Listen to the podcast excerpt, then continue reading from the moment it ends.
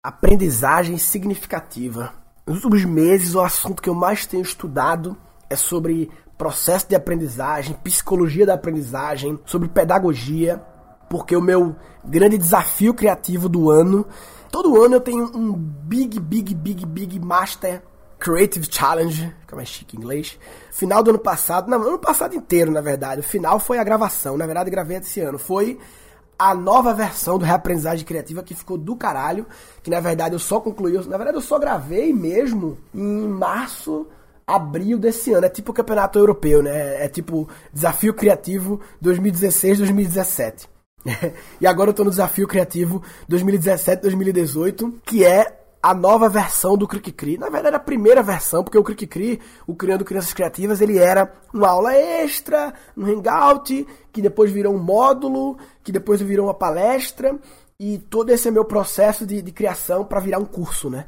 E agora eu tô transformando ele no curso, vai ser a primeira versão do curso, mas já vai ser uma primeira versão bem foda, eu criei um framework massa e, e tenho estudado muito sobre pedagogia, aprendizagem, os quatro pilares, que é curiosidade, imaginação, coragem e paixão, enfim, história da infância, a relação do ser humano adulto com a infância, como ela foi moldada ao longo do tempo, tem me feito estudar muito história isso, que é um assunto que eu adoro estudar história, história de qualquer coisa, né? História da humanidade estudando também muito liberdade, enfim. E aprendizagem significativa foi um dos conceitos que eu mais pirei do David, eu não sei se é Ausubel ou Ausubel, o David, e é um, que é um conceito de que a aprendizagem, a teoria dele é que ele é um cara, um discípulo de Piaget, né? Veio depois de Piaget. E aí é legal que os discípulos eles é, é aprendem com os mestres e masterizam, né? E se baseado naquilo ali, é tipo Lacan para Freud, né? O Lacan e o outro lá. Como é que é? O outro foda, o outro discípulo do Lacan. Lacan e, enfim, esqueci agora. Então ele se ancora no mestre e em cima daquilo cria uma parada foda. Foda que eu vou ficar tentando lembrar agora o nome do cara, caralho. Porra. Lacan, Freud, qual é o outro cara que veio? Jung. Jung e Lacan que foram meio que discípulos de Freud e masterizaram as teorias de Freud e tal. Então, esse Ausubel é o Ausubel é um, um cara que veio depois de Piaget, enfim. A aprendizagem significativa a teoria dele é de que para haver a retenção real do conhecimento, ou seja, aprendizagem, aprendizagem é quando o assunto é consolidado como conhecimento, uma importante variável é a significância ou a significatividade daquele conhecimento e a principal variável disso é o quanto esse conhecimento se conecta com outros conhecimentos prévios que você tem. Então ele fala aprendizagem mecânica versus aprendizagem significativa. A mecânica é aquela aprendizagem decoreba, que ela não é, ela é necessária muitas vezes, porque quando é um conceito realmente 100% novo, não tem onde se ancorar, então beleza, tem que decorar, mas a partir do momento que você decora e aprende um conceito, tudo novo que você for aprender, que você conseguir conectar a esse conceito previamente é, aprendido, né, que já está no seu banco de conhecimento, isso aumenta a retenção. Por isso que quanto mais conhecimento você tem, mais você melhora em aprender. Vê que louco. Quanto mais conhecimento você tem, melhor aprendedor você vira, porque o seu banco de conhecimento é maior, portanto, existem mais âncoras para o novo conhecimento se ancorar e ficar sedimentado em você. E eu, como estou estudando muita história, né? Porque eu estou estudando a história da infância, né? Como o conceito de infância é novo, vai ser a aula inaugural do curso Cri sobre um pouco da história da infância, a relação da infância, da subproteção para superproteção e por aí vai. Eu tenho estudado muita história e, cara, história é um assunto que eu amo história, que infelizmente no colégio ele é um assunto que eu não, não dei muita bola, e aí depois de adulto você quer.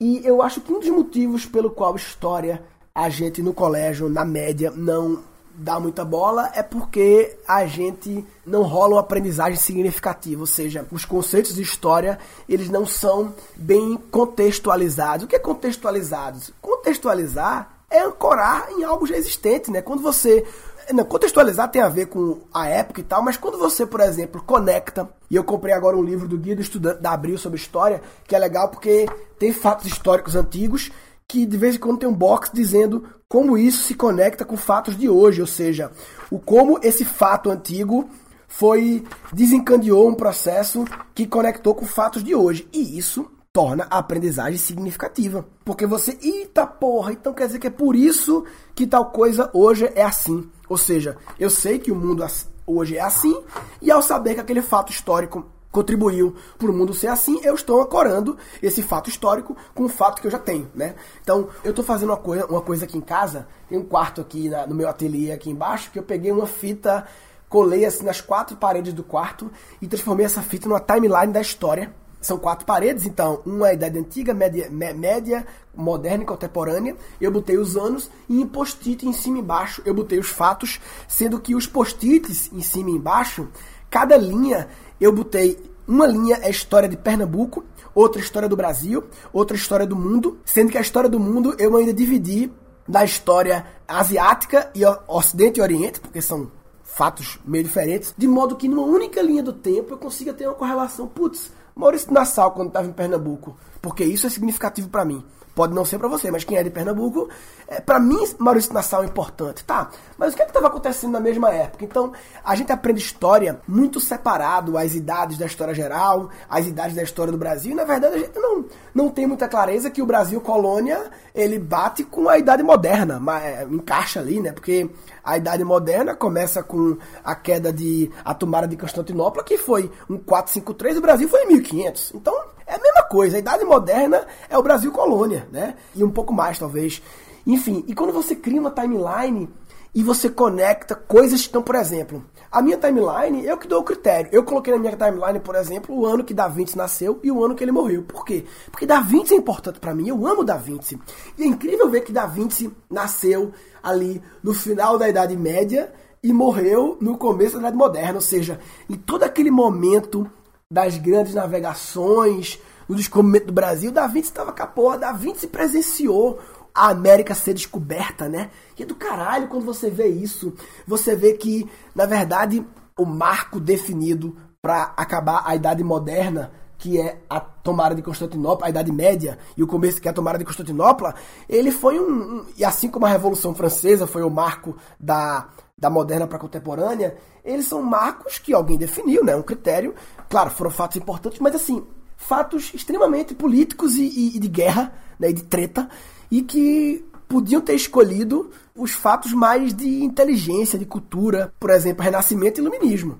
Porque poderia muito bem o fim da Idade Média ser o Renascimento e o início da Idade Moderna, e o fim da Idade Moderna ser o Iluminismo, porque é mais ou menos na mesma época. O Iluminismo influenciou a Revolução Francesa e tal. Então, é do caralho você ver essas coisas se conectando. Então, porra, eu tô pirado em Rousseau. Então, na minha linha do tempo, tem o ano que Rousseau nasceu, o ano que Rousseau morreu, o ano que Rousseau publicou Emílio, que foi uma grande obra da educação, eu vou falar muito no meu clique sobre isso. Então, eu vou botando na minha timeline o que é importante para mim, o que é significativo para mim. A história de Pernambuco é significativa para mim, a invasão holandesa é significativa para mim, a história do Brasil, claro, eu gosto muito das civilizações lá mexicanas, pré-colombianas, né? Então, incas, astecas, maias, toltecas, né? Adoro a filosofia tolteca. Então, é, eu nunca tive clareza de qual veio primeiro. Então, na minha timeline tem, essas, tem esse povo lá. E aí eu consigo ver, ah, quer dizer que é na mesma época, né? Eu gostaria de conhecer muito mais a, a história do Oriente. Então, coloquei na minha timeline também é, budismo e fatos ligados ao, ao Oriente, né? E tô preenchendo. E isso, cara, me deu um insight que eu compartilhei na minha live de Bom Dia hoje. Galera que acompanha o podcast também, é todo dia, de segunda a sexta, já faz umas acho que seis ou sete semanas, já incorporei na minha rotina. Eu tô fazendo uma transmissão ao vivo de 30 minutos, 7h15 às 7h45. Eu chamo de live de bom dia no YouTube. Entra no youtube.com.br Morilugan, que é uma live que eu pego uma revista que eu tô lendo. É tipo um revoal de revista. Pronto. Quem acompanha aí o Revoal, que eu fiz o Sonho Grande, e eu vou fazer mais Revoais, tá? Eu faço um Revoal de revista que eu tô lendo, e hoje, no Revoal de hoje, eu falei muito sobre história e tal, e rolou uma ideia que eu quero compartilhar aqui também, quem não viu, que é, porra, imagina, porque uma coisa interessante é que, além do tempo que eu tô montando, ela mistura a história, a política e a história da filosofia, né? Porque política, filosofia. A, história que a gente aprende é uma história muito política, né? Muito política e, e geopolítica, né? É a história. Mas assim, no colégio, filosofia era outra matéria. E ciências era outra matéria, claro. E literatura era outra matéria. Pois a minha timeline, ela é uma timeline que mistura tudo. Que eu também quero saber quando foi que Machado publicou Brás Cubas. Ah, foi na mesma época de tal coisa? Do caralho. Eu quero saber quando Newton publicou lá aquele primeiro livro dele, foda, Princípios de Matemática, de não sei o quê. Rousseau publicou a enciclopédia de, de D'Alembert tá ali perto de, de, de, Rousseau, claro, né, que ele contribuiu. Então, as grandes obras da literatura que marcaram a humanidade também estão na minha linha do tempo. Os grandes filósofos estão na minha linha do tempo. Os grandes cientistas, eu também quero saber quando é que Einstein, quando é que Einstein é, lançou a teoria da relatividade. Eu tá na minha linha do tempo também. Quando é que Newton é, bombou as paradas dele? Então eu fiquei pensando, e isso quando você conecta tudo, né? Pode ser que você goste mais das aulas de física e saiba um pouco mais sobre as coisas de física, e quando você junta a história, a filosofia com a física, a aprendizagem vira significativa porque você tem âncoras de física, né? E eu fiquei pensando, imagina, vê que massa, se nas salas de aula a sala de aula do colégio, uma grande ideia aí para professores e diretores fazerem. E se fizerem, por favor, compartilhem aí fotos e, e o relato no grupo lá do Guncast do Facebook ou comentando no episódio. Toda sala de aula tem quatro paredes. A história é dividida, a forma como resolvemos dividir, em quatro grandes idades, né? Imagina fazer como eu fiz aqui. A sala de aula tem uma mega linha do tempo que cada professor de matéria que chega para falar de filosofia, de ciências, de geografia, porra, de matemática, Pitágoras. Onde é que tá Pitágoras nessa porra? Onde é que tá Bhaskara? Bhaskara foi quando?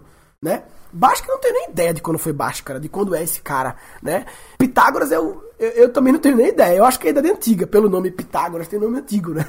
E imagina se cada professor que fosse dar aula à medida que ele dá a aula, ele aponta naquela timeline que está nas paredes da sala de aula, ele aponta onde estamos. E ele pega um post-it e, junto com os alunos, ele cola aquele post-it ali naquele momento da sala de aula. E aí, de repente, cada professor tem um post-it com a cor diferente. Ou seja, o professor de história tem um post-it vermelho, o de geografia tem um post-it azul, o de matemática tem outra cor, o de física outra cor, o de filosofia outra cor, né? O de literatura.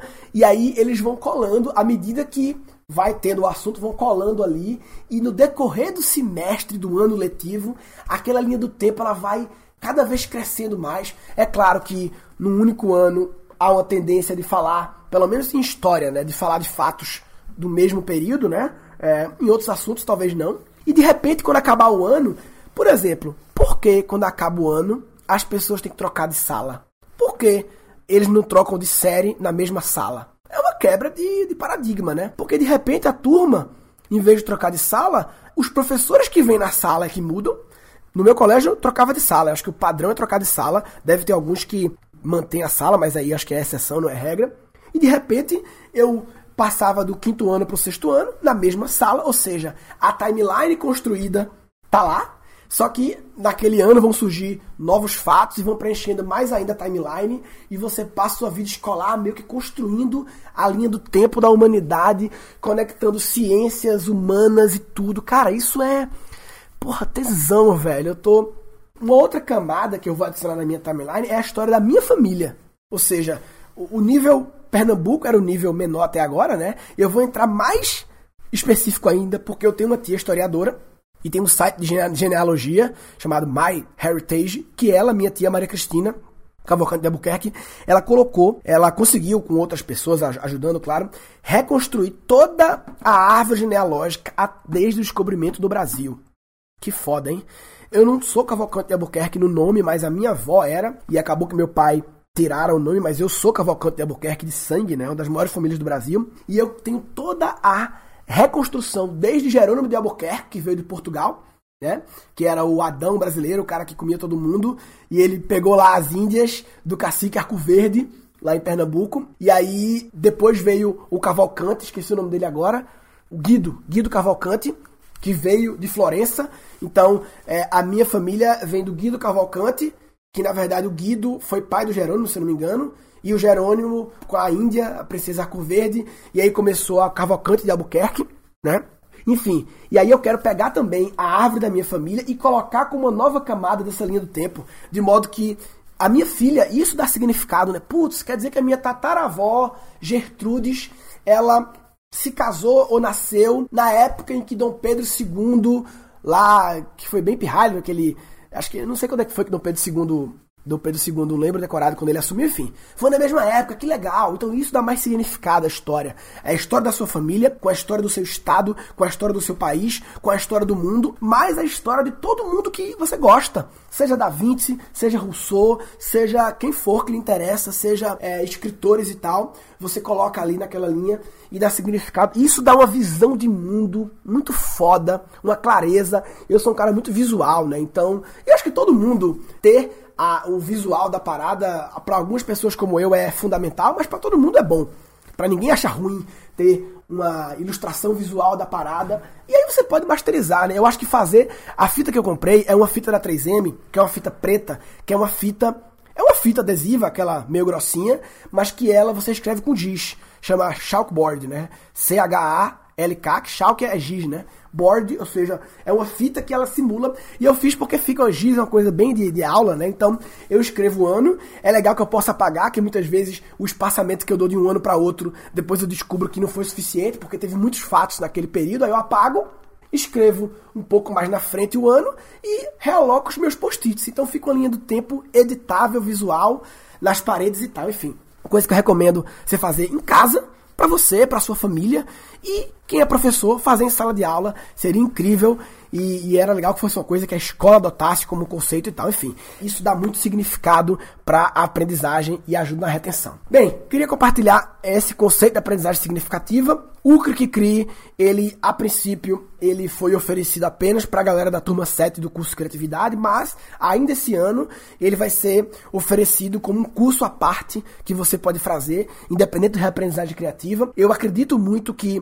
para você criar crianças criativas, o single fator mais importante, o, o, se eu tivesse que resumir, é, criar crianças criativas em uma mensagem seria seja criativo você e dê o exemplo. Por isso que eu acredito que o reaprendizagem criativa é fundamental antes do Cri mas eu concluí que não é que o reaprendizagem seja pré-requisito do Cri Ser um adulto criativo é pré-requisito do Cri E para ser um adulto criativo, o único jeito não é fazer uma reaprendizagem criativa, claro. Você pode Óbvio, eu sou criativo sem ter feito reaprendizagem criativa, sem ter sido aluno, claro. Então é óbvio que as pessoas são criativas independente de fazer o meu curso. Né? Então eu percebi que, na verdade, eu não devia ter o curso como pré-requisito. Eu devia ter. Eu devia falar para as pessoas que, pré, que não adianta você querer transformar os outros, e educar é transformar, sem você ser transformado primeiro. Calma aí. Se você é uma pessoa de mente fechada, que não é aberta a novas ideias, que não tem uma mente criativa, então você primeiro resolve essa sua questão, se transforma, para depois transformar as crianças ao seu redor, seja você como professor, ou como pai, ou como, enfim, tio, como avô e tal, né? Então o Cri até o final do ano ele vai ser oferecido independente do RC, apesar de nós recomendarmos que é, seja um curso feito por pessoas criativas, porque a principal variável, a aprendizagem ocorre muito através do exemplo, né?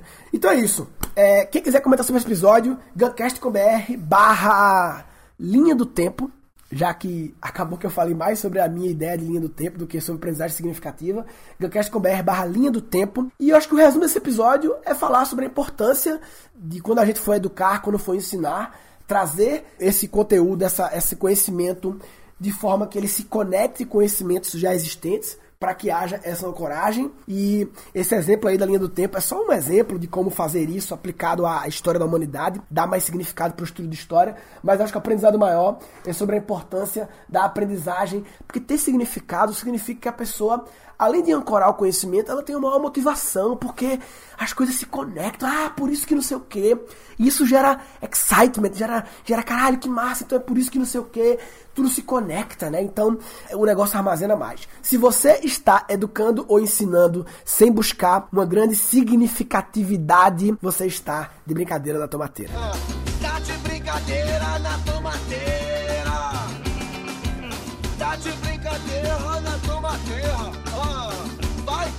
Nesse episódio foram capturados quatro insights. Os quatro pilares, que é curiosidade, imaginação, coragem e paixão. Quanto mais conhecimento você tem, melhor aprendedor você vira. Seja criativo você e dê o exemplo que não adianta você querer transformar os outros, e educar é transformar, sem você ser transformado primeiro. Falou, papai.